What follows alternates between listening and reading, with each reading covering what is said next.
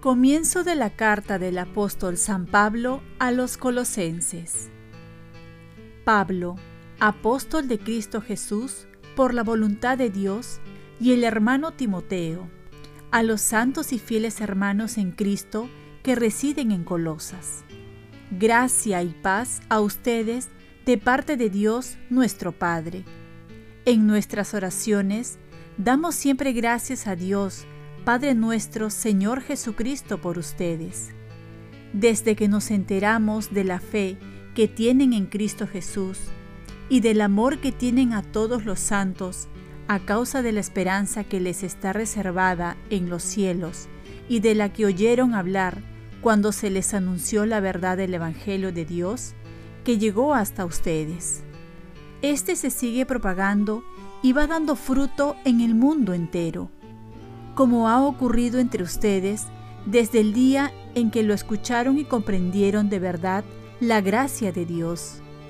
Fue Epafrás quien les enseñó nuestro querido compañero de servicio, fiel ministro de Cristo al servicio de ustedes, el cual nos ha informado del amor que el Espíritu les inspira. Palabra de Dios. Salmo responsorial. Confío en tu misericordia, Señor, por siempre jamás. Pero yo, como verde olivo en la casa de Dios, confío en la misericordia de Dios por siempre jamás.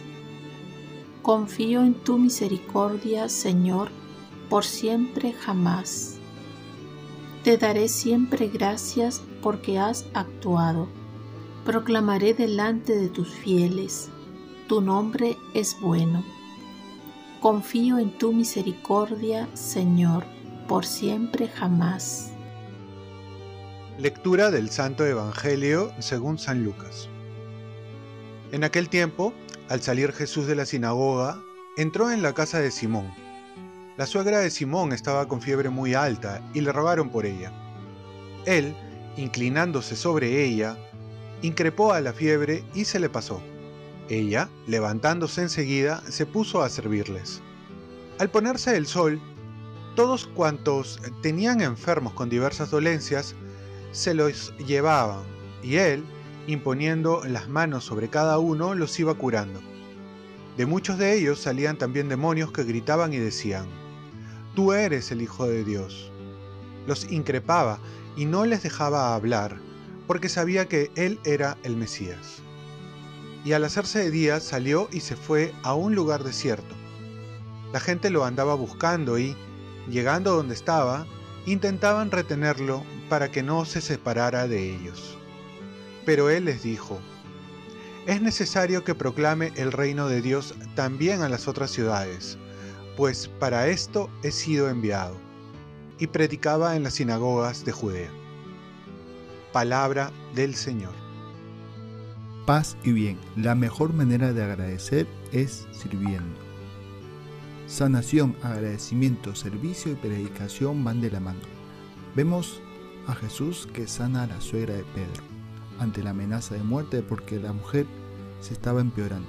Jesús aparece como suele hacer en los momentos más difíciles, donde ya todo parece perdido por eso hay una frase que dice, Dios tiene la última palabra. Entonces, no hay que perder nunca las esperanzas. A ello se le suma la intercesión de la gente que pedía a Jesús que sanara a la suegra de Pedro. Petición y misericordia se unen en Jesús para sanar a esta mujer y la reacción no se hace esperar. Lo primero que hace es ponerse a servir. El mejor gesto de agradecimiento no consiste en decir un gracias o muchas palabras de agradecimiento, sino que es el servicio concreto, la mejor manera de agradecer. Hechos más que palabras. Y podemos ver también ahora cuántas personas han sido sanadas por Jesús. Y algunas agradecen, otras quizás tienen un sentimiento de agradecimiento, pero pocas son las que agradecen con hechos concretos, sirviendo al prójimo, a la iglesia, a los más necesitados, uniéndose al servicio del Señor.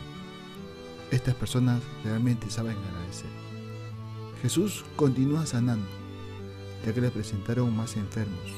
Jesús comienza a sanar todo tipo de enfermedades. El evangelista acentúa en todo tipo de enfermedades para hacer notar que no hay enfermedad que Jesús no pueda sanar.